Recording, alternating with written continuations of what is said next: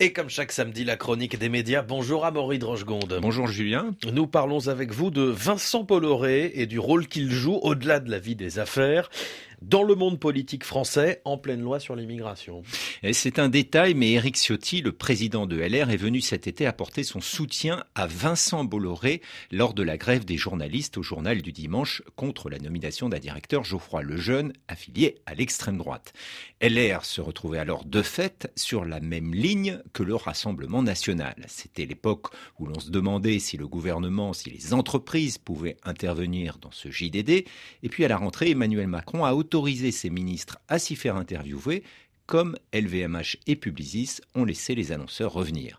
Or, cette alliance RN-LR, c'est aussi ce qui ressort de la loi sur l'immigration, en bonne partie écrite par LR au Sénat et revendiquée comme une victoire idéologique par Marine Le Pen. Et une enquête du Monde voit cette semaine en Vincent Bolloré le parrain d'une alliance entre la droite et l'extrême droite.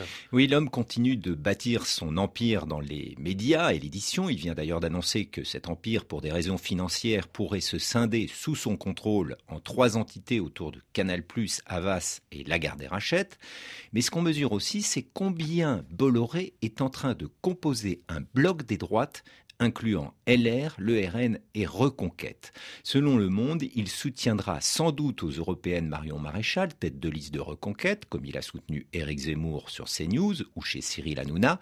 Mais pour la présidentielle de 2027, il rêve d'une Giorgia Meloni à la française, avec le RN pour s'occuper de l'immigration et LR pour l'économie. Et pour cela, ses médias et sa puissance dans l'édition sont des atouts. Et oui, la ministre de la Culture, Rima Abdulmalak, ou Papendiaï, alors ministre de l'Éducation, ont pu le mesurer quand ils se sont montrés solidaires des journalistes du JDD face à leur directeur d'extrême droite.